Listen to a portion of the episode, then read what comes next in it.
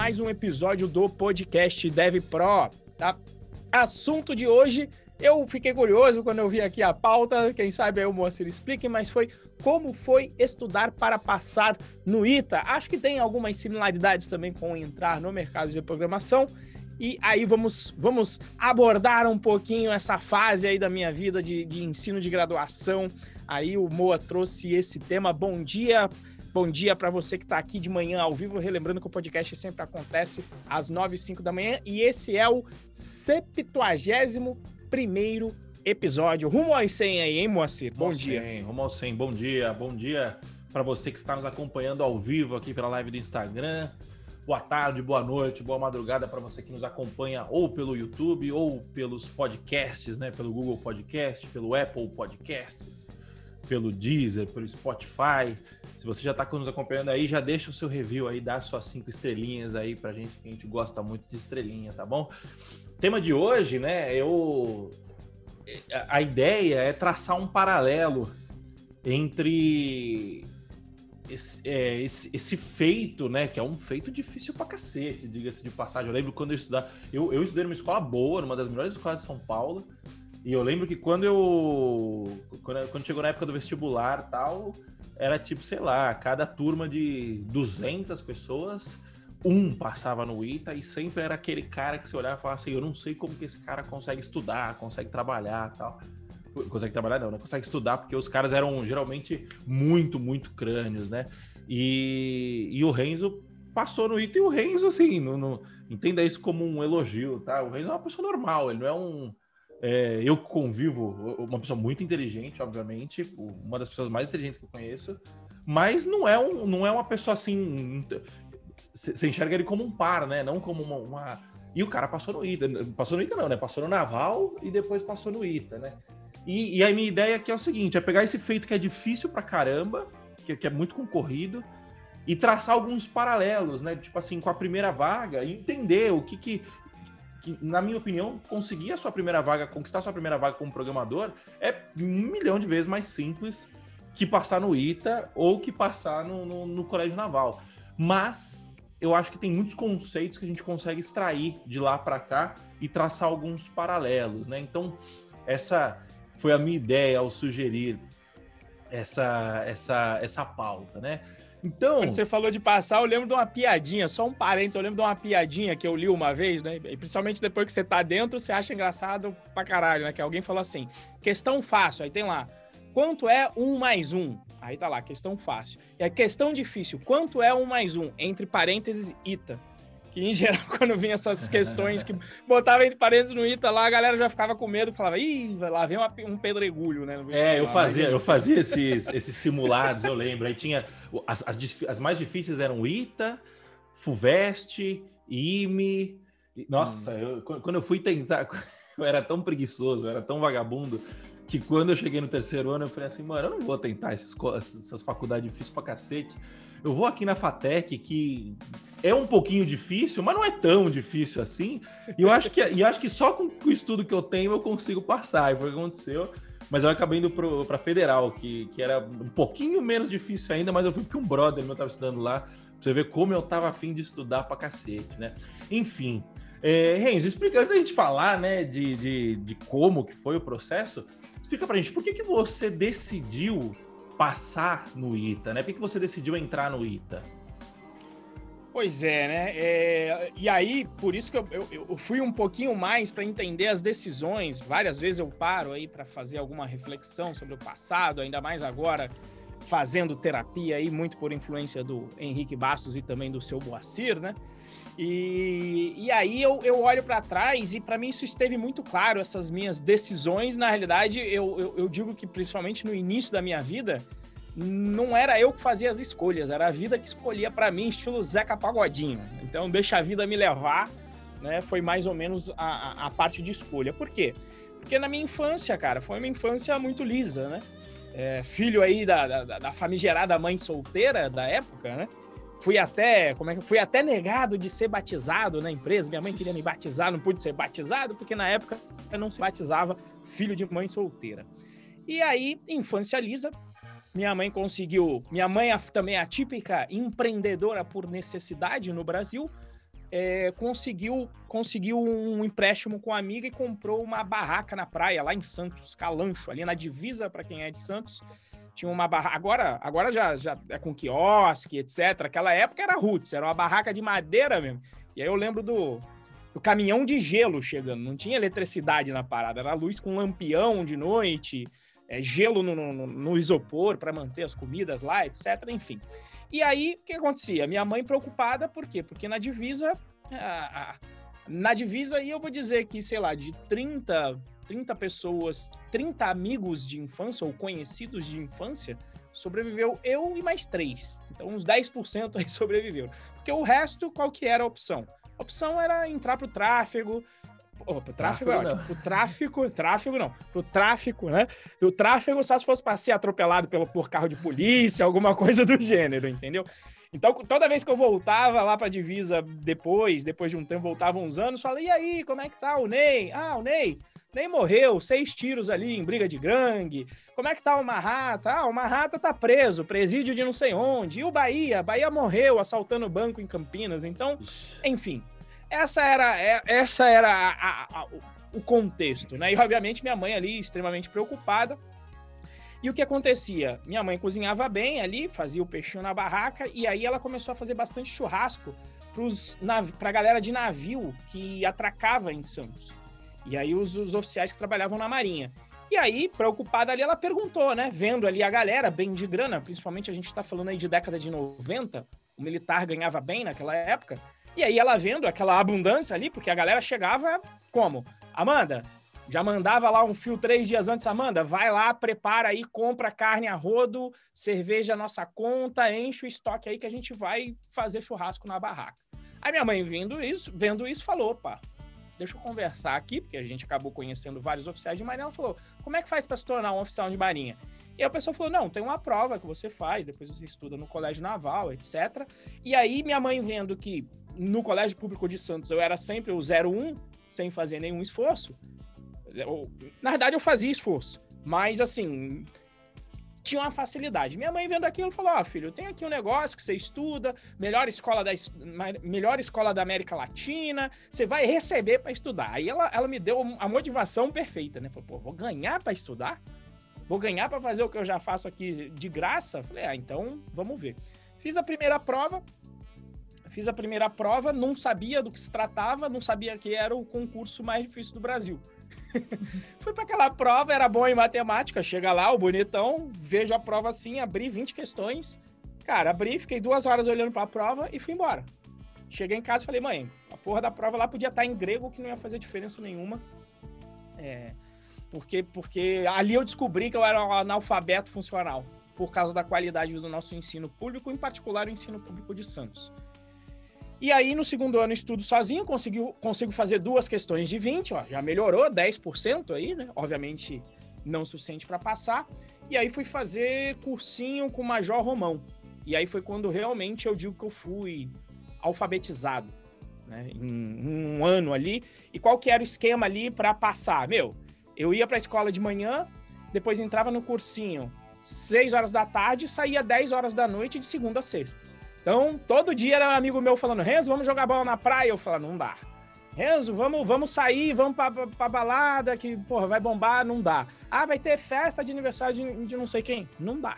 Então, sempre estudando ali, segunda a sexta. E aí era curioso, porque eu falava, putz, vinha um assunto logarítmico. Eu falava, pô, isso aqui eu manjo, pô, isso aqui eu estudei lá no colégio, isso aqui eu manjo tudo. Na hora que começava a aprofundar, eu olhava e falava, cara, peraí, não foi esse o logaritmo que eu aprendi né? É, foi outra, foi outra matéria. Mas enfim, consegui aí estudar depois de, de me alfabetizar de verdade. Isso eu já, como demorou dois anos, né? Eu, quer dizer, eu fiz um ano, não fiz nenhuma questão. Se eu estava na oitava série, é uma prova para o segundo grau.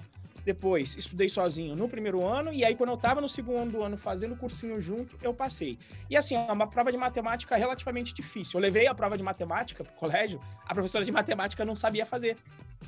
Né? E, e, e, assim, é uma prova difícil, mas é uma prova de primeiro grau. Então, a professora não querer saber, não querer fazer, diz bastante sobre a prova, mas diz também bastante sobre não, a qualidade não do querer, ensino. né, né? Não souber fazer, né?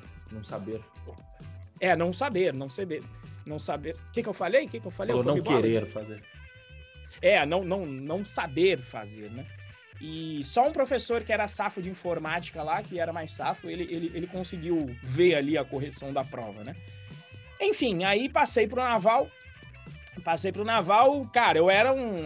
Eu era um poço de disciplina. Eu tô falando aqui, porra, era de segunda a sexta, Caxias pra caceta, não faltava no curso, vidradão, fazendo o curso direito. Fui pro Naval ainda com essa cabeça, primeiro, segundo ano, estudando pra caramba, porque lá no, no, no, Colégio Naval era um modelo em que se você chegasse entre os 26 primeiros, no terceiro ano você era líder de pelotão.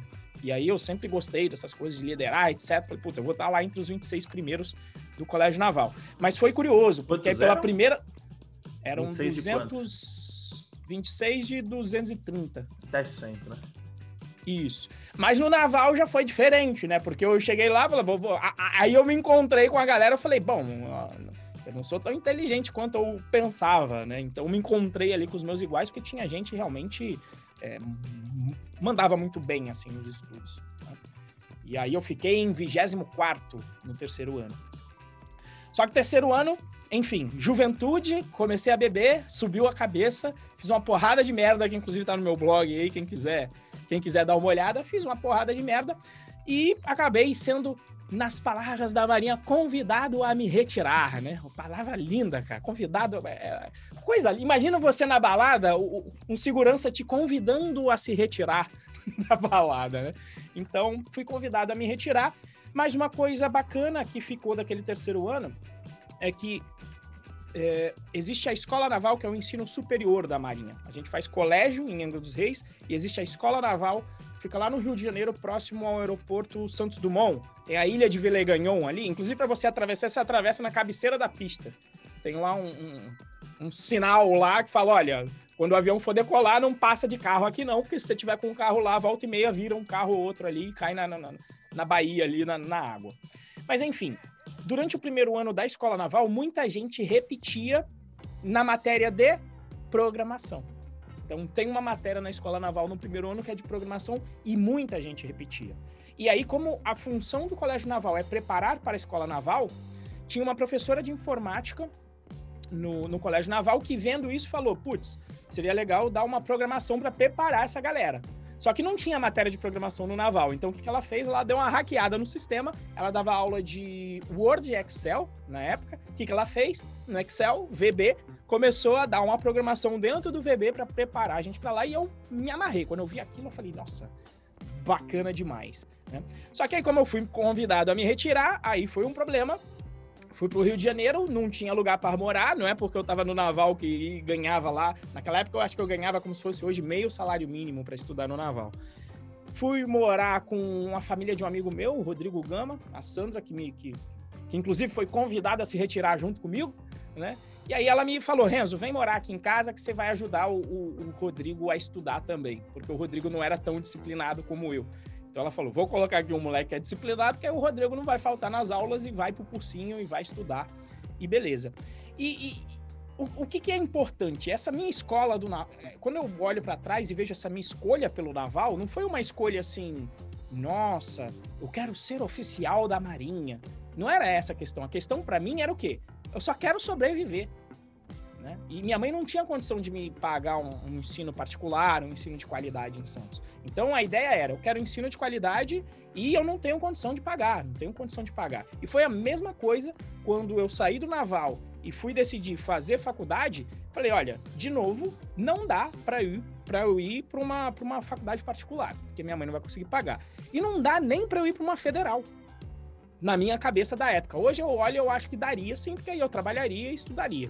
Né? Mas na minha cabeça não dava, porque na minha cabeça daquela época não, não existia o, o trabalhar e estudar, eu não enxergava isso é, como uma possibilidade. Então, como eu não enxergava, eu falei: deixa eu ver quais são os cursos que me pagam para estudar no ensino superior. E aí, de novo, foi com essa restrição, me sobraram poucas opções. Basicamente, AFA, AMAN, Escola Naval, que são as grandes escolas que formam oficiais, IME, que é o IME, não o IME USP, para quem é aqui de São Paulo, é o IME Instituto Militar de Engenharia, que é o ITA do Exército, que fica ali, lá na, na Praia Vermelha, quem já foi no Rio, no Pão de Açúcar, tem uma base que fica do lado do bondinho ali. É aquela que fica do lado do bondinho. E e o ITA. Então falei, aqui tá pronto, essas são as, as cinco escolhas. Ah, e fiz também processo seletivo para bombeiro, oficial bombeiro no Rio de Janeiro. Imagina um bombeiro anão, eu não sei se eu ia passar por causa de altura, imagina um bombeiro anão, eu ia ter que fazer alguma coisa, sei lá, de, de intendência lá, porque eu acho que eu não. Deve ter limite de altura lá. Mas enfim. Uh... E aí, com essa escolha simples, o que, que eu faço? Qual que é a fórmula? De novo, era a mesma fórmula do naval. Gente passa para o Roquete, curso Roquete na época, finado professor Roquete, que dava nome ao curso. Busco por uma bolsa lá, como estava liso, falando: Ó, oh, gente, eu vou passar para qualquer vestibular aí, né? Vim do Colégio Naval, agora tinha um track record para negociar, para colocar o negócio do capitalismo em meu favor. Falei: olha, vamos passar aí num curso, preciso de uma bolsa, porque eu não tenho nem lugar para morar. E aí conseguimos lá uma bolsa de 100% no curso Roquete. E aí, naquela naquele afã de vou passar, vou passar, vou passar, levei bomba na escola naval, levei bomba no IME. No IME, na verdade, eu classifiquei. Eu, na verdade, eu passei na prova, mas eu não classifiquei. O que na prática tem, é o mesmo, é. tem o mesmo resultado de quem não passou. Eu sempre achei isso, falo, porra, que, que papinho de perdedor isso, né? Passei, mas não classifiquei. Foda-se, se você não vai estudar lá, você vai ter que fazer o vestibular de novo, igual quem não passou direto, né? E, e qual que era a rotina ali? Não tinha segredo. Não tinha segredo para passar no ITA. Qual que era o, o segredo do cursinho? A gente estudava, chegava no curso meio-dia, no início, e saía sete horas da noite. Sete horas de estudo, de segunda a sexta-feira. E no sábado, todo sábado, todo santo sábado, um simulado de prova. Isso três primeiros meses. Quando chegava dos três primeiros meses para lá, depois dos três primeiros meses. Aí a gente chegava no curso 10 horas da manhã para sair às 7 da noite. E no final de semana tinha aula de manhã no sábado e mais simulado no domingo. Quando chegava perto da prova, a gente fazia 30 anos de prova do IME, 30 anos de prova do ITA. Né?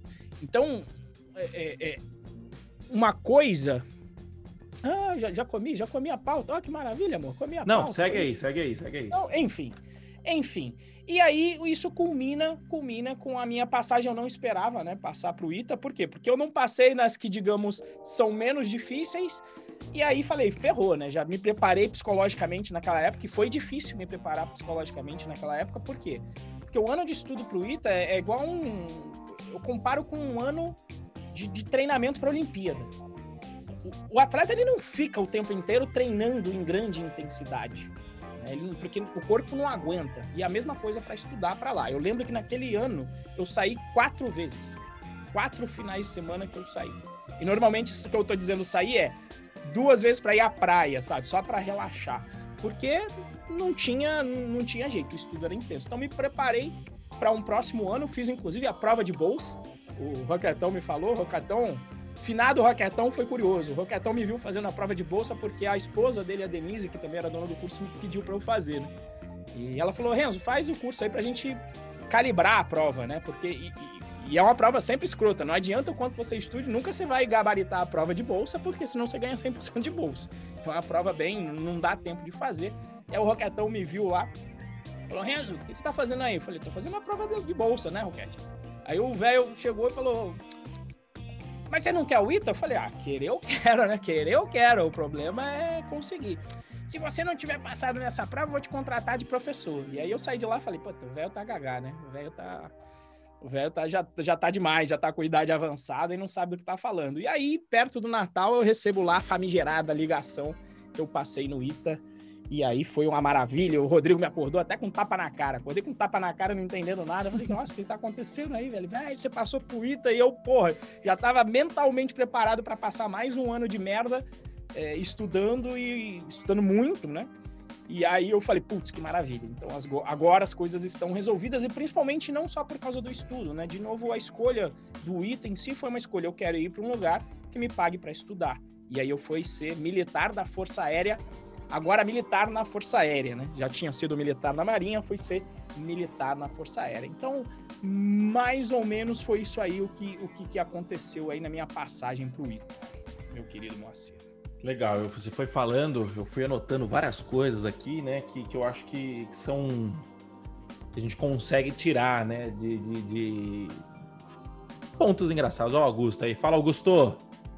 É... Fala, Augusto. Cara, o a primeira coisa que eu vi aqui, né? A primeira coisa que eu notei é o seguinte: a, a mãe do Renzo realmente cozinha muito bem. Né?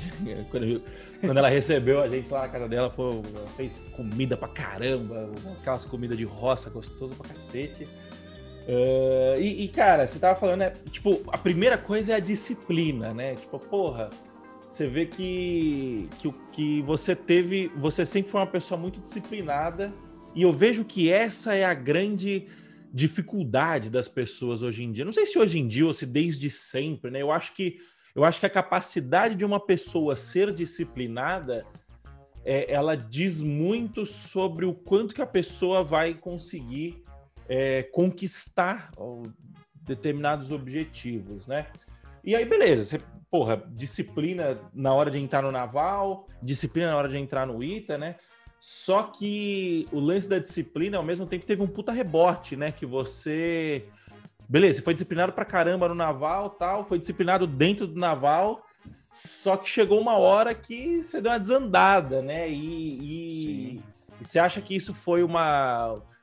Foi tipo um efeito rebote desses anos de disciplina tal, juntando com uma adolescência que, que, via de regra, é indisciplinada, né? É muito difícil ter um adolescente. Tipo, se o ser humano normal, adulto, já é, já é indisciplinado, imagina um adolescente, né? Você acha que foi um efeito rebote isso? Cara, eu acredito que sim, porque uh, eu acho que eu não fui um adolescente típico de ser tão indisciplinado. Eu sempre fui aquele filho que fazia tudo certo, manja de, de, de, de você não foi nada indisciplinado, muita... né? É, não, não fui nada. Eu não bebia, não fumava, só fazia esporte, estudava. Então, olhando para trás, assim, cara, não fui nada indisciplinado. Às vezes as mães não, as mães nunca gostavam de mim no início, as mães dos meus amigos. Por quê? Porque eu era aquele moleque que podia ficar na rua até tarde. E aí, quando elas me conheciam, aí elas gostavam de mim, porque eu falava, não, ele, ele pode ficar na rua até tarde, porque ele tem responsabilidade pra caceta pra fazer tudo, pra estudar, etc. Então aí eu passava a ser bem visto pelas mães.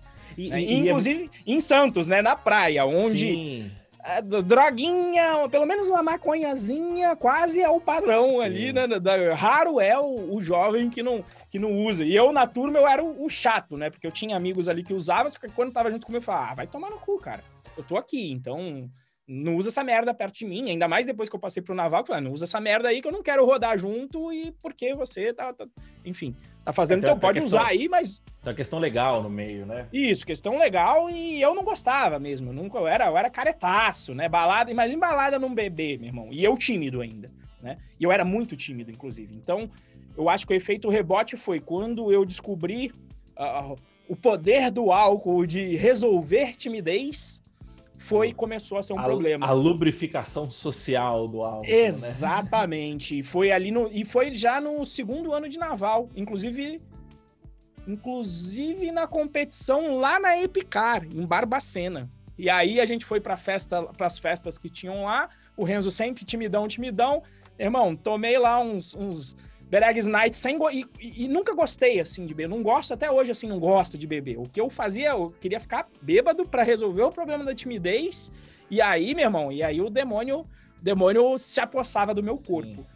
E aí eu acho que sim, eu acho que tem uma coisa de efeito rebote e tem uma, uma um, um, outro fator, fazendo uma análise, aí, inclusive com a minha terapeuta olhando para trás, eu, eu, eu, sempre fui esse cara, né, de, de, de querer objetivos grandes.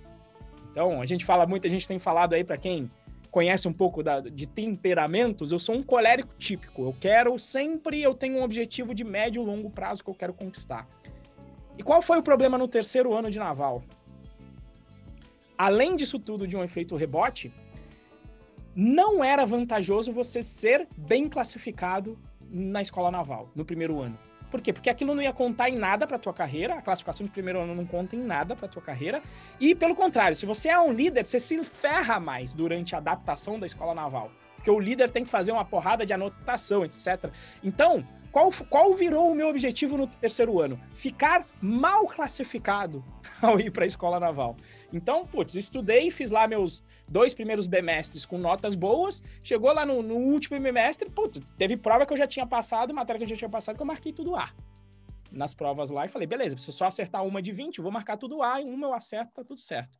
E aí, para mim, foi onde começou a desandar, porque justamente larguei a disciplina, não estudava antes, passei a dar migué no, no, no, na, nas, nas, paradas que a gente tinha, de parada, aquela reunião com pelotão, de ficar parado no sol. Eu sempre ficava puto com isso, mas no primeiro e no segundo ano eu falava, isso aqui faz parte. Aí você chega no terceiro, não tem mais ninguém para para te olhar, você praticamente é dono do colégio. Falei, ah, agora não tem ninguém para olhar, não vou mais para as paradas. Então dava o migué, é, coisa de trote, tá, enfim, tá tudo escrito lá no meu, no meu blog. Eu acho que teve aí sim um efeito rebote para dar uma compensada em tanta sim, disciplina. E esse... Não dá para ficar 100% em disciplina também, né? É, é, isso que eu, queria, que, eu, que eu ia dizer, né? Tipo, tem, você tem um preço a se pagar, né? Tipo, não, não, não é...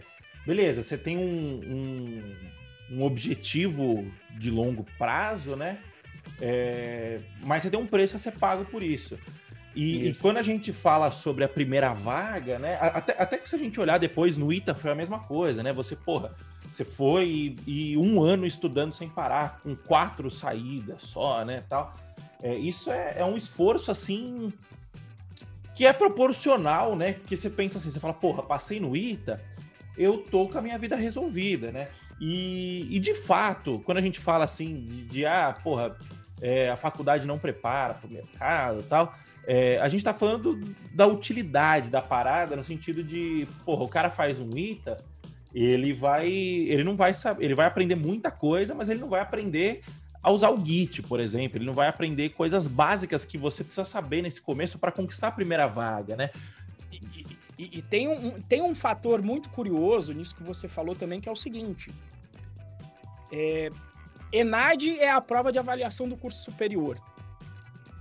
Sabe uma das métricas que o ITA, em geral, vai pior que todas as faculdades? Qual? Tem uma métrica que é a seguinte. Você, o ENAD, você faz o ENAD em dois pontos. Você faz quando você está no primeiro ano e no último. Acho que eu fiz o ENAD. É, mas sempre pegam a galera do primeiro ano e do último. Sim. E aí o que, que eles fazem? Eles medem. E por que, que você faz a prova no primeiro ano, sendo que você não vai saber as respostas? Porque eles querem medir o quanto você evoluiu do uhum. primeiro para o quinto ano. E essa é a pior métrica do ITA. Por quê? Porque a galera já estudou muita coisa antes de passar no vestibular. Às vezes, o estudo do vestibular, eu ouso dizer que o estudo do vestibular tem um conhecimento mais importante. É, esse, é um ponto, na faculdade. esse é um ponto que eu anotei aqui que eu vou chegar ali. Mas ah, antes, então, só para a gente, gente terminar, é, o lance do sacrifício, né? Porque Sim. você. É, é, é, um. A, a gente tava falando, né? O ITA não, não, não prepara para pro, a primeira vaga, né? Mas ele te dá duas coisas assim que eu imagino, né? Que uma é engenharia no geral que te dá, e a outra é o ITA que te dá. Que a primeira é o pensamento analítico, né? Um, uma. É, toda engenharia no médio e longo prazo eu acho que faz muito bem.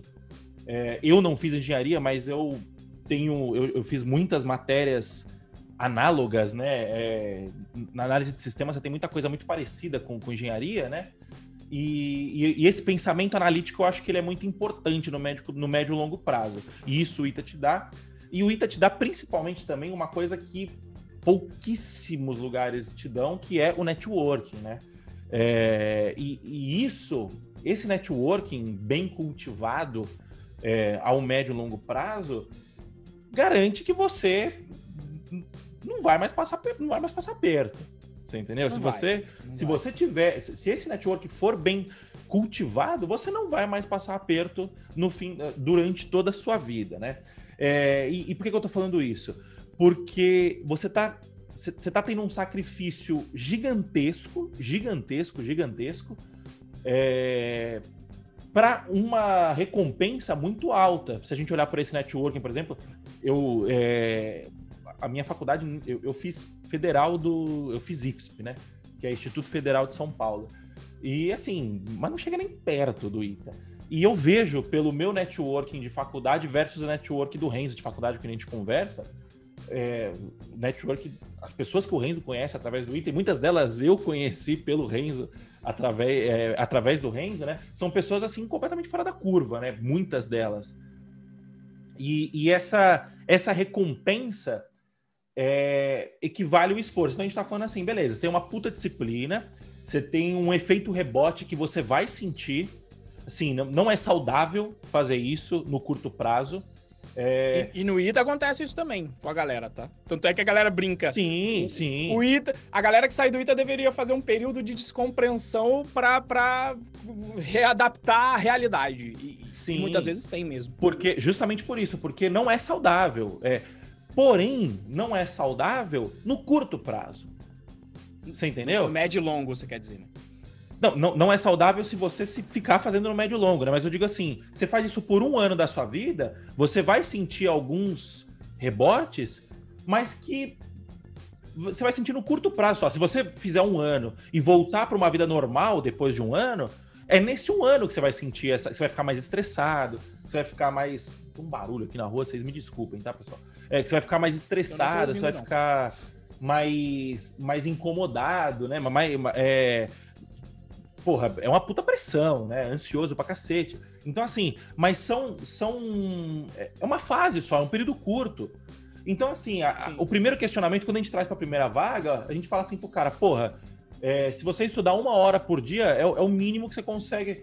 Deve dar, pra, deve dar com menos, né? Mas, tipo assim, uma hora por dia eu acho que é o, o, o, de boa. E uma hora, uma hora de estudo por dia, qualquer pessoa consegue fazer. Tipo assim, não, não qualquer pessoa que eu quero dizer Sim. é o seguinte: você vai ter que abrir mão de algumas coisas. É, as pessoas têm vida corrida, vidas corridas, mas, meu, porra, beleza, abre mão de uma hora de sono. Você entendeu? E você vai Sim. conseguir fazer isso. E a gente tá falando. A gente tá falando de um esforço de uma hora por dia, sendo que o Renzo estudava oito horas por dia, dez horas por dia na época do ITA, na época do Naval. Então, assim, beleza, são outras circunstâncias, não tinha família, é, não, não, não, não trabalhava. Então, assim, beleza. Mas, cara, uma hora por dia, você fala, porra, dá para fazer. Então, é, eu acho que essa é a primeira lição que a gente consegue extrair, né? Você me corrige se eu estiver errado. É que, tipo assim, cara, grandes recompensas vêm de grandes esforços, né? E, e quando a gente tá falando da primeira vaga, a gente já falou isso aqui várias vezes. A primeira vaga é a mais importante que tem. Por quê? Se a gente, se a gente fazer um, fizer um paralelo com o networking do, do ITA, né? Quando você passa na primeira vaga, e você fica um aninho lá na sua primeira vaga e pega experiência, as empresas vão começar a te procurar. E, e, e quando a gente está falando do network do ITA, porra, se você cultiva aquele networking, você sempre vai ter para onde correr se der alguma merda. Então é mais ou menos a mesma coisa, né? É meio análogo, que você fala assim, porra, o, o sacrifício que eu estou fazendo aqui, ele é proporcional ao. É, é, ele é proporcional à recompensa que você vai ter da primeira vaga. Então vale a pena. Vale a pena sacrificar um fim de semana de, de parte do seu fim de semana de, de, de, de descanso. Vale a pena se apertar para pagar um curso mais caro para você ir para você é, colocar o, o é, a demanda de ter que ganhar dinheiro para você para você se mexer mais rápido. Então assim, esse lance do esforço, do sacrifício, né? É, a própria palavra diz, né? É um, o sacrifício ele é um, um, um, um, ofício sacro, né? Então, tipo, você tá, tá se sacrificando por algo maior, né? Você tá, tá, tá, tá dedicando o seu esforço a algo maior. Eu acho que vale muito a pena, né? Esse eu acho que é o primeiro, é, acho que é a primeira lição que a gente consegue extrair, né? E tipo, ah, mas eu vou fazer isso a vida inteira? Não, você vai fazer isso por um período curto. Por quê? Porque o objetivo era entrar no ITA, né? Beleza, tem que passar no ITA lá, mas é o que o Renzo falou. Entrar, é, pelo que eu entendi, entrar é mais difícil do que sair, né? É, eu acho que isso tem vale gente que pra... fala que é o oposto, tem gente que fala que é o oposto. Porque vão ser cinco anos. Sim. Sacou? Mas, mas você já tá treinado, né? Isso, honestamente, para mim, a vida no ITA foi muito mais light. Eu, eu, eu, eu, me divertia muito mais durante o ITA, não era esse foco durante o ITA. E te digo mais: pega alguém, potencialmente, se você pegar os alunos do ITA, no final do, do primeiro ano deles e, e, depois nos outros anos, e colocar essa galera para fazer o vestibular, potencialmente eles não vão passar. Sim. Porque realmente é um treino intenso para uma prova, é igual prova de 100 metros. O cara treina e o 100 Bolt, viu? Ele sumia durante a Olimpíada, aí ele chegava na hora, pumba, batia o recorde, mas você não viu o Usain Bolt batendo recordes depois, assim, intensamente depois como era na Olimpíada e nas provas mais importantes do ano. Por quê? Porque não é sustentável o cara ficar batendo recorde toda hora e ficar treinando num é pico intenso. Não é sustentável. Não é sustentável. E é a mesma coisa ali. Mas para mim, para mim é mais difícil entrar do que se manter lá. O se manter depois que leva a galera é por quê? É porque justamente a manter a disciplina por cinco anos, não com tanta intensidade, mas cinco anos, o tempo é maior com mais Na minha opinião, realmente é né? mais Com menos intensidade, é. mas é, é, quando, quando, você tá para entrar, você tem mais intensidade e menos consistência no, no, se você olhar anos, né? De 4, 5 anos. Você, você, vai focar um ano ali pesado tal. Tem gente que até menos, tem gente que seis meses, o cara bem focado, ele consegue e tal. E, de novo, a gente tá fazendo um paralelo aqui de uma, de, de uma conquista infinita ve infinitas vezes mais difícil do que conquistar sua primeira vaga, né? Sim. Então, então, legal, beleza. Acho que esse primeiro paralelo a gente traçou. Eu, eu, eu acho que eu vi um outro padrão aqui, aí você me ajuda a, a, a dizer se eu tô certo ou não. Mas antes disso, tem os recadinhos, né? Que a gente se empolgou aqui hoje e deu uma pulada nos recadinhos, que é o seguinte: primeiro, se você estiver ouvindo ao vivo aí, dá o coraçãozinho aí na live, vai pular os coraçãozinhos aqui pra gente. Quanto mais coraçãozinho você der, mais o Instagram vai indicar essa live para as pessoas, né? E clica no aviãozinho aqui, manda para cinco amigos seus que querem conquistar a primeira vaga. Isso vai ajudar bastante a gente a, você vai ajudar a gente a compartilhar a palavra, né? E se você estiver vendo a gravação no YouTube, dá o link aí no, no, no, dá o like aí no vídeo e se inscreve no canal para sempre receber novas notificações, né? Marca o sininho aí também. E se você estiver ouvindo no Deezer, no Spotify, olha os coraçãozinhos pulando aí. Se estiver no Deezer, no Spotify, no Apple Podcasts, no Google Podcasts, é... primeiro, dá um review aí pra gente, cinco estrelas. Se você achar que a gente merece cinco estrelas, que vai, a gente vai ficar muito feliz. E é... bate um print da sua tela. Marca a gente lá no Instagram, arroba Moacir Moda, o meu Instagram, o do Renzo é arroba RenzoProBR e vem puxar um papo aí com a gente, né? Vamos, vamos bater um papinho, né? Beleza, recados dados, vamos voltar aqui a nossa programação, intervalos comerciais feitos. É...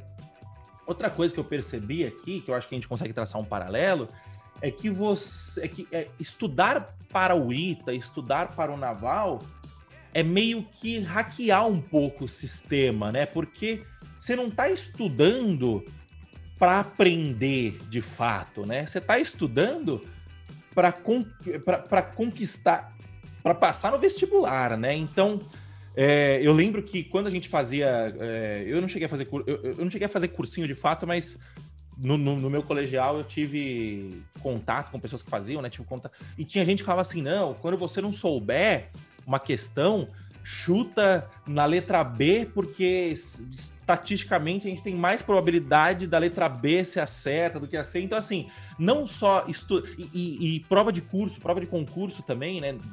Seja vestibular ou seja um concurso mesmo, você tem sempre umas pegadinhas, né? Então, tipo, o que, que o cara é.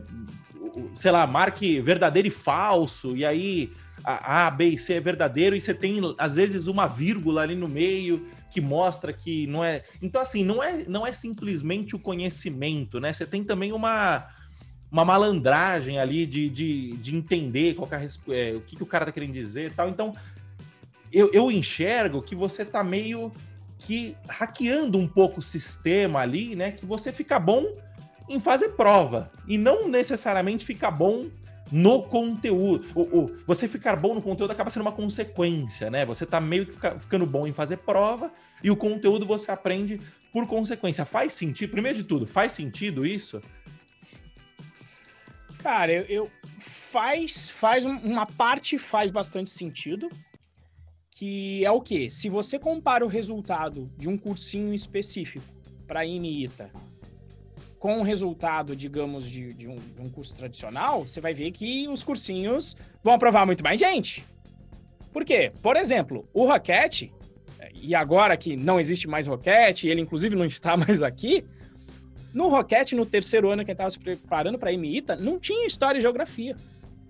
Tanto é que ele colocava a gente para fazer os vestibulares de UERJ, etc. Aí alguém veio, mas Roquete, a gente não faz história e geografia. O Roquete falava, vai ser uma boa oportunidade. Ele falava assim: vai ser uma boa oportunidade para vocês aprenderem durante a prova, porque vocês vão limpar a bunda com a parte de matemática, física e química, que é o que interessa para o IMITA. Não tem prova de, de, de geografia e história. Ou seja, é focado nisso. É focado na questão de prestar atenção em enunciado, que às vezes tem isso, né? Marque a alternativa falsa. E se você tá nervoso, você não aprende a lidar com isso. Por que, que a gente fazia a prova todo sábado? Para emular aquele processo de controle emocional de fazer. Aliás, por que, que eu não passei nas três provas anteriores? Porque o meu emocional tava zoado, completamente zoado. Eu passei no ITA justamente porque foi a descompressão do gênero. Puta, é, vou só fazer prova ano que. Não vou passar esse ano. E aí eu fui fazer a prova tranquilo, porque eu falei, já tô fazendo o simulado do ano que vem. Sim. Tanto é que eu lembro que a prova de física foi a primeira e foi escrota. Eu lembro de um momento, claramente, eu lembro até hoje, eu tava lá no IME, inclusive na sala que tinha umas máquinas, assim. Teve um momento que eu parei assim no meio da prova, dei uma olhada assim pra galera e falei, caralho, vocês que estão disputando aí uma vaga, vocês estão fodidos, essa prova aqui tá escrota, hein? E continuei fazendo, porque para mim eu tava ali fazendo simulado, né? Então tem essa parte do, do, de, de, treinar. Só que é um treino tão intenso, porque não basta você saber fazer, não basta você saber a matéria. Você tem que saber a matéria e você tem que resolver muito rápido a questão. Porque se você tiver que pensar na hora, pensou, perdeu. Então você entra num, num método de condicionamento que você acaba aprendendo a matéria de tanta marretada que você dá. Porque você faz 50 questões do mesmo tema. Para quê? Para você chegar na hora da prova e ou você já fez aquela questão, ou ela é muito parecida com uma que você já fez. Então o processo fica quase mecânico. E é óbvio que nesse nível de intensidade, por mais que você não tenha preocupação em, em entender muitas coisas não no nível completo, você acaba entendendo porque você aprofunda e está fazendo aquilo toda hora.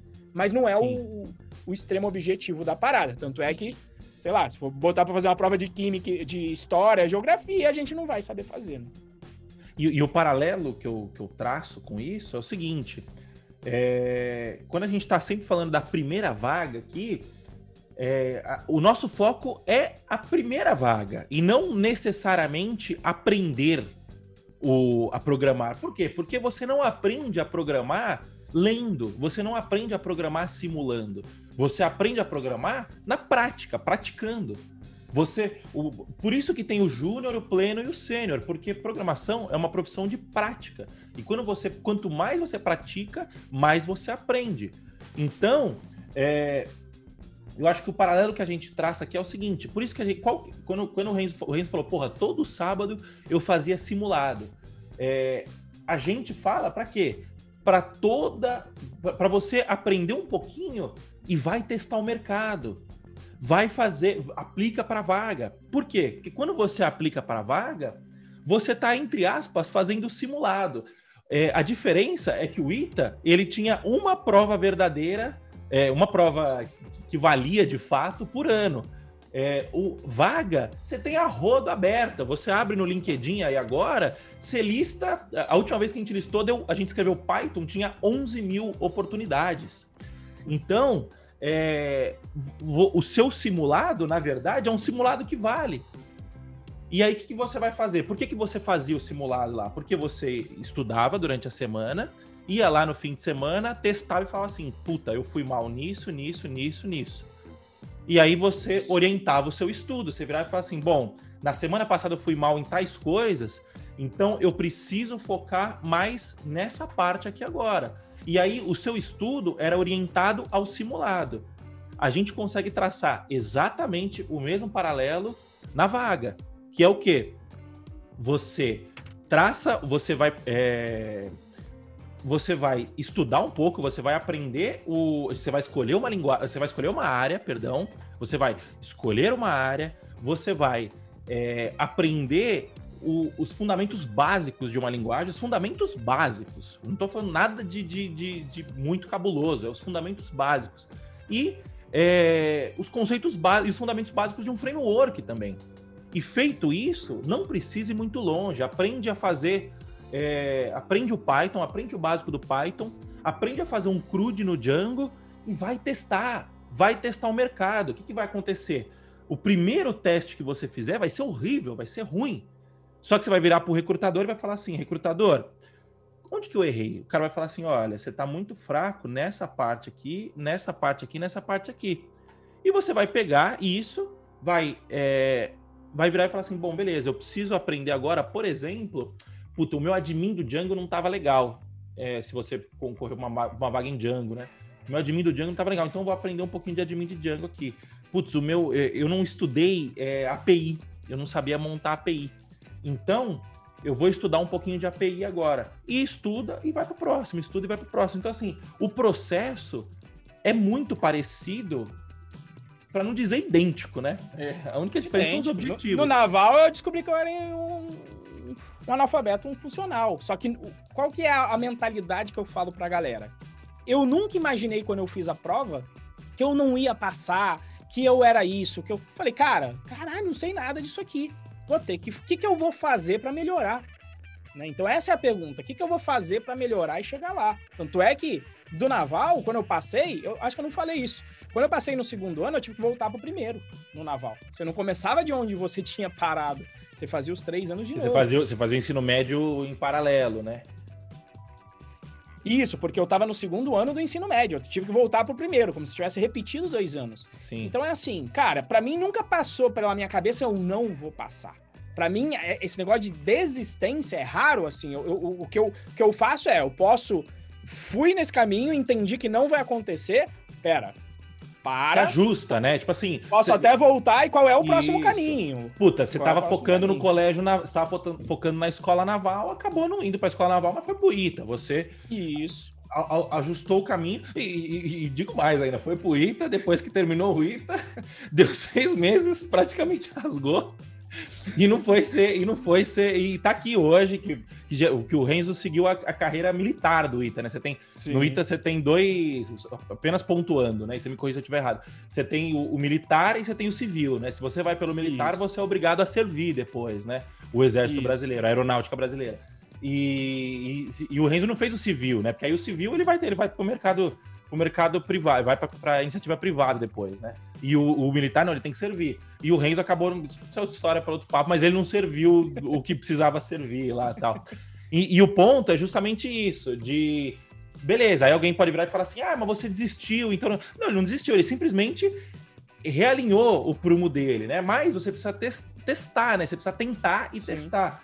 Então, quando a gente traz quando a gente traz esse paralelo, eu acho que esses dois paralelos são muito claros, né? O primeiro paralelo é você aprende é, praticando e, e, e você é, e você aprendendo praticando vai ser basicamente você testar o mercado, é basicamente você fazer um simulado.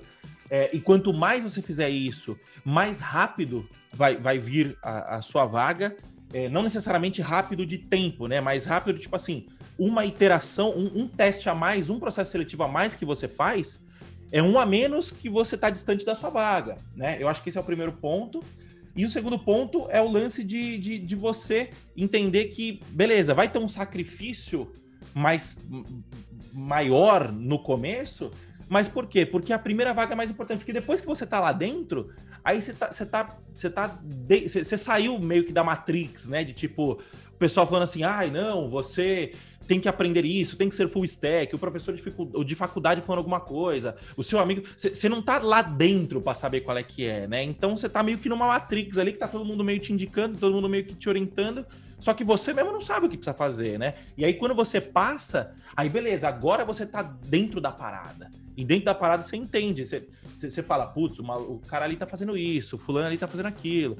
Agora eu posso aprender tal coisa. Agora eu vou de fato programar, meter, meter a mão na massa, fazer um negócio real, né? Então acho que esses são os dois paralelos, né? É... Beleza. A gente acabou atropelando toda a pauta aqui, mas acho que, foi, acho que não, fez sentido, consertamos, né? Consertamos aqui. Consertamos e, no final aqui. E, e, agora, antes da gente ir pro, pro último item, né? Eu quero. Hoje a gente vai acabar passando um pouquinho do ponto, mas acho que é. Passando um pouquinho do tempo, mas eu acho que é justo, né? Porque tiveram algumas perguntas aqui, né?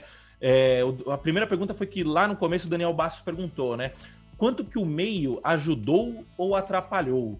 Eu lembro que para programação eu tinha apenas um amigo que também curtia estudar programação, né? Então era meio parecido com você, né? Que você não, não, não tinha ninguém que gostava de programar lá no Naval, né? A não ser você. Tinha um cara que ninguém, era né? bom, que tinha, que tinha programado antes, que inclusive era o cara que eu olhava na hora que pedia aquela ajuda, o maluco me mostrava algumas coisas, então teve esse cara e a professora, né?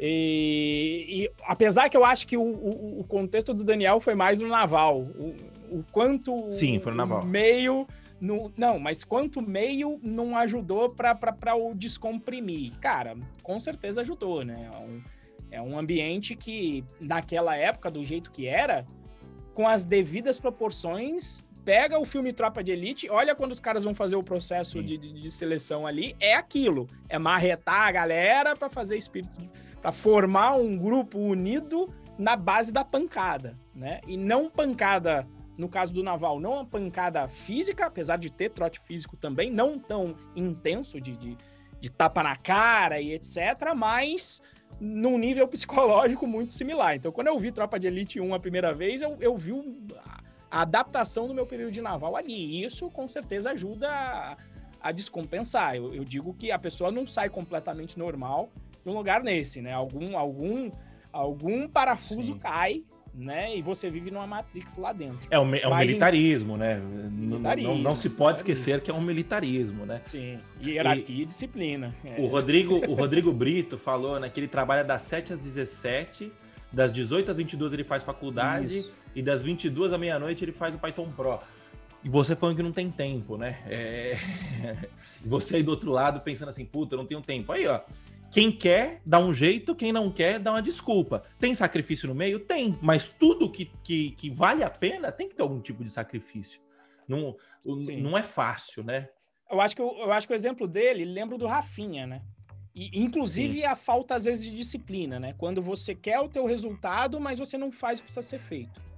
Né? O Rafinha é um grande exemplo, acho que a gente já fez entrevista. No primeiro, ele tentou ir para o mercado, só que ele é um cara desenrolado para fazer os processos. Nisso, o Rafinha era muito bom. Ele já acreditou nisso de fazer os processos. Só que ele não fez a parte da base, né? De peraí, eu tenho que saber um mínimo para fazer esse salto aí. Então, quando ele conseguiu a primeira vaga dele, não ficou muito tempo no mercado porque não tinha feito a base. Até o momento que ele falou: não, peraí, tenho que fazer a base e tenho que dar um jeito. E o Rafinha gastava entre translado e trabalho 15 horas por dia, tendo dois filhos e uma esposa. O que, que ele fez? Amor, tô querendo algo diferente. Vamos ver se eu separo a minha uma hora por dia de segunda a sexta e mais nos finais de semana. Você me ajuda, né? Praticamente não vou vê-los nesse período. Imagina, 15 horas por dia de trabalho, mais uma hora de estudo e estudar final de semana. Só que foi isso durante seis meses, oito meses que seja. E qual que é o resultado? O resultado é que agora ele trabalha na casa dele, ganhando o dobro trabalhando metade do tempo, se você for tirar translado, que ele está em casa. Então, não tem jeito. Eu, eu não acredito. Eu falo sempre pro Moacir que no dia que alguém vier com a fórmula de conseguir um resultado é, bom, que seja ficar rico ou que seja ter uma família maneira, no dia que alguém chegar, ó, você vai ficar rico fácil, eu nunca vou ficar. Porque eu nunca acredito. Eu sempre falo, não, peraí, é, rico fácil, é, sem um trabalho, mesmo que seja esperto, mas sem se esforçar, eu não acredito nisso. Então, no dia que alguém vier, eu vou falar: peraí, onde é que tá a pirâmide financeira? Onde é que tá aqui o, o day trade que vai perder dinheiro, que 98% vai falhar? É, porque... pode, pode, ser, pode, pode ser até que seja fácil, né? Mas isso não quer dizer que, não, que o custo não vai ser. Geralmente, quando é muito fácil, o custo é muito caro em outras áreas da vida, né? Mas enfim, o, o, Augusto falou aqui um negócio que é, que é verdade: o tempo é fixo, todo mundo tem 24 horas no dia. O que muda são as prioridades. É isso. E, e eu complemento isso falando o seguinte, né? Tem uma frase que eu gosto muito que diz que disciplina é você fazer o que você não quer hoje para poder você para você poder fazer o que você quer amanhã. Você entendeu? Então é, tem que ter algum tipo de sacrifício dependendo do seu do seu é, do seu objetivo. A questão é quanto mais você faz hoje, menos você vai precisar fazer amanhã, porque você vai conseguir o seu objetivo mais rápido, né? E, cara, prioridade. É, eu, eu acho que faz muito sentido isso. Bom, beleza, eu acho que bem legal a história, acho que a gente consegue passar, tirar muita coisa, né? O que, que você acha que quem tá aí do outro lado ouvindo a gente pode tirar de, de, de lição dessa sua história? É, cara, o, o para mim as lições que ficaram para mim que pode servir para você que tá aí do outro lado é o seguinte: é, existe um filme, quem tiver curiosidade, no Netflix, eu até peguei a tradução dele, a tradução para o português é o Fome de Poder, que é a história do cara do McDonald's. Eu lembro que ele ficava escutando uma vitrolinha que o cara ficava falando: olha, persistência ganha de genialidade em qualquer momento. E é verdade. Você pode ser genial, mas se você não tiver persistência, cara. E eu conheço vários gênios, inclusive a gente tem um gênio, o termo gênio pobre, às vezes por causa disso Né? Porque não existe a consistência, não existe o, o, um olhar mais abrangente sobre como as coisas funcionam. Então, quem for persistente, fatalmente, se você pegar ali e traçar um, fazer um processo estatístico, você vai ver que existe uma correlação muito grande entre persistência e sucesso. Sabe? É raro você falar, não, mas ele deu uma sorte Pode ser que tenha dado, mas a sorte não vai vir sempre e para todo mundo. Então pega, faz uma correlação, veja quem são as pessoas persistentes e vejam se normalmente elas não obtêm resultados melhores no que elas se propõem a fazer. Não estou nem dizendo qual é o objetivo, mas no que elas se proporem a fazer. Né? Por exemplo, gente que fica forte na academia, não tem jeito, é persistência. Você não vai conseguir pagar aquilo. Você pode até tomar bomba, mas se você não tiver a persistência de fazer exercício, você não vai crescer. E a maioria das coisas da vida eu, eu, eu enxergo como isso. É, eu, eu, eu acho, só, só, só, um comentário sobre isso. O que, eu acho que, o, o, que eu acho que a parada é, beleza, persistência, eu concordo 100%, mas eu acho que tem mais um plus aí na persistência que quanto mais você vai persistindo, mais você vai aprendendo. E quanto Sim. mais você vai aprendendo, mais você vai entendendo o que, que dá mais certo, o que, que dá menos errado então, você, o seu trabalho vai ficando cada vez mais inteligente. Então, dá para chegar numa parada Sim. assim, tipo, quanto mais persistência, menos persistência, porque você vai é, aprendendo. E, e, aí o que acontece é que o nível de persistência continua o mesmo, né? O nível de empenho continua o mesmo, mas o resultado vai sendo cada vez mais. É, a, a, linha do, da, da, do empenho é reta, mas a linha do resultado vai sendo exponencial. Por que, que ela vai sendo exponencial? Isso. Porque você vai aprendendo cada vez mais a trabalhar de forma inteligente, né? Só, mas você só consegue isso persistindo. E, e, e, dado isso, dado esse, esse termo, tem uma coisa que eu, que eu vou revelar aqui para vocês. Eu sempre fico puto quando, por, por, às vezes eu até evito falar que eu passei no ITA, porque normalmente vem uma frase assim: Nossa, mas você é muito inteligente. Falando português bem claro, vai se fuder, inteligente de cu é rola. Não é uma questão de inteligência, não tá vendo o ano que eu fiquei lá parado. Quem é que tá disposto a pagar o preço de, em um ano, estudar oito horas por dia e sair quatro vezes no ano? Não é uma questão Óbvio que existe ali, né? E eu coloco aqui, eu coloco dentro. Foram 130 vagas pro ITA. Você pega ali uns quatro caras, umas quatro pessoas, que você fala, puta, Deus, Deus tocou aqui diferente. Realmente aqui a genialidade é, vai ser difícil de bater com persistência, mas ainda assim eles tiveram que persistir para passar no vestibular. Não foi moleza para eles. Mas são 130 e quatro eram tocados por Deus. Então, os outros 126, a única diferença é a hora bunda. A hora bunda de quanto parou para estudar, de quanto persistiu fazer aquilo. Explica aí né? pro pessoal o que é hora bunda. Hora bunda é o quê? Hora bunda estudando. Hora bunda aqui que vale também na hora de, da programação, né? Hora bunda sentado, estudando, programando. Né? Então, quando às vezes a galera coloca a questão da inteligência, por que, que eu fico meio puto? Porque é como se eu tivesse tido a sorte de ter nascido com os genes corretos e por causa disso, pronto, as coisas vão acontecer, né? Facilmente, não é, vai eu, eu acredito, eu acredito que existe uma facilidade. É, Sim. O, o, Renzo, o Renzo com certeza tem muito mais aptidão lógica do que outras pessoas, por exemplo. Eu, eu, eu sinto que eu tenho muito mais facilidade com lógica do que outras pessoas, comparando. É, existem, existem vários tipos de inteligência, né? E não é. E, e, a, inteligência lógica é uma delas, né? Não, não, não são. E, e, tem pessoas que têm inteligência, por exemplo, a, a, minha esposa tem uma inteligência social muito maior que a minha. E, e, e, uma característica, essa característica não ajudaria ela a passar num ITA, por exemplo.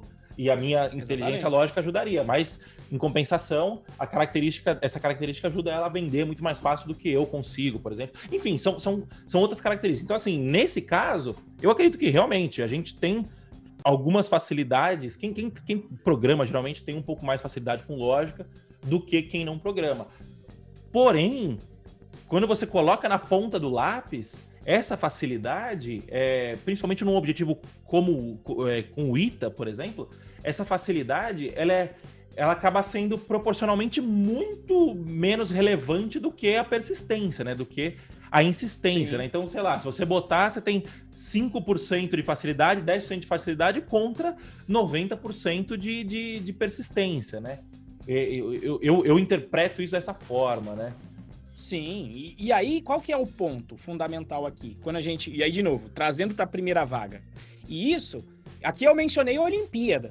Olimpíada, Sim. nos 100 metros, só um cara vai ganhar vai ter o segundo ou terceiro ali que vai ganhar a medalha. Vamos, vamos lá, os três primeiros vão ganhar. E você tem que ser, tem que estar entre os três primeiros da porra do mundo inteiro. É, não, vem, antes vem campeonato estadual, campeonato é, nacional, depois classificação do continente, depois classificação da Olimpíada e depois a Olimpíada em si, né? Ah, nesse ponto de Olimpíada, não tem jeito. O tal do dom e aptidão, ele vai ser fundamental, não Sim. tem jeito, né?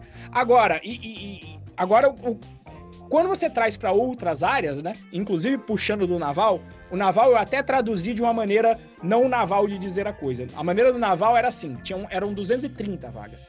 E tinha um dizer, o último cara, que lá no naval chamava cu de turma. Era assim que chamava, cu de turma. E aí o, tinha um ditado lá no naval que era o seguinte: que o cu de turma ele falava assim: sou cu, mas tô dentro. Ou seja, ele conseguiu o mesmo resultado do que o cara que foi o 01. Sim. Que foi passar, no caso, né? E aí, quando você traz, vamos trazer agora isso, para o mercado de programação, cheio de vaga em aberto, cheio de gente querendo entrar. Então você não precisa, né? Vamos, vamos traçar aqui uma a chamada curva normal, ela é assim, né? Tem gente que realmente é muito ruim, mas quem é muito, muito ruim e não vai conseguir programar é pouca gente tá aqui nesse extremo. Quem vai ser um gênio da programação também são poucos, assim como são poucos os que são ruins. Estão no outro extremo. E aqui no meio, a gente tem o que a gente chama de média. E a área de TI, ela demanda tanta gente que mesmo quem está abaixo da média consegue ser contratado. Então não é o caso da Olimpíada, que você tem que estar tá lá no top 001%. Não, se você tiver aqui dentro dos, sei lá, dos 80%, do 80 20, você vai ser contratado. E você vai estar no mercado bom e você vai poder ganhar bem e não vai contar, não vai ter problema também mais com, com desemprego. Você vai acabar conhecendo e formando uma rede de contatos tão importante quanto uma rede de contatos que eu formei no ITA, que hoje eu tenho essas duas grandes redes. Eu tenho a rede do ITA, mas eu tenho a rede de, da galera que programa. Da galera do Welcome to the Jungle, da galera do Python Pro, da galera que eu conheço da Python Brasil. Então, tão importante quanto. Então, aqui, o esforço é muito menor, né? Normalmente as pessoas conseguem a sua primeira vaga em meses, desde que tenham disciplina. E o resultado vem e com o tempo ele tende a se acumular e você vai estar no meio desse mercado. Ou seja, a, a, o resumo é: você não precisa ser um gênio. Se você for um medíocre, no sentido de estou na média ou até um pouco abaixo da média, não tem problema. Estou dentro dos, da faixa de 80% da curva normal de distribuição do, do dom, tá ok. Eu vou ter uma vida engenheiro. muito boa dentro da área de programação. Diga aí. Ao engenheiro. engenheiro? Explicando as coisas. explica, é isso. explica, explica em termos simples aí, então, amor. Não tem é, a curva não de sino, ser um né? Gênio. Não, tem... Isso, não precisa exato. ser um gênio. Se você tiver. Vamos lá.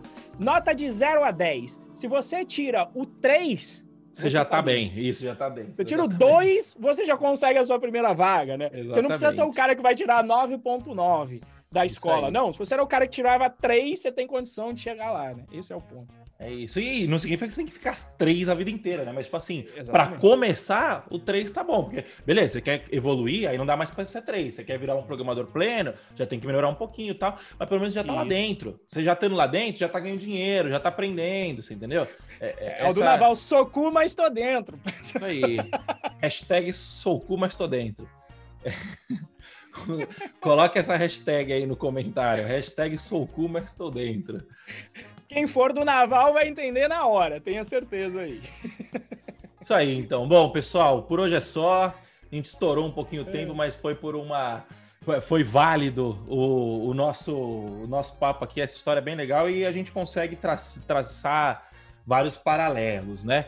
E é isso, então, pessoal. É, lembrando, é, dá um review cinco estrelas aí para o nosso podcast, a gente vai ficar muito feliz com isso. E compartilha aí com os seus com os seus amigos, com aquele seu amigo que quer é, se tornar um programador, tá bom, pessoal? Muito obrigado pela presença de todos que estão ao vivo aqui na live de toda terça-feira, às 9 e 5 da manhã. Muito obrigado a você que está ouvindo a nossa gravação. E é isso. É, muito bom dia. Valeu, pessoal. Até mais e tchau, tchau. Falou. Falou, gente. Até mais.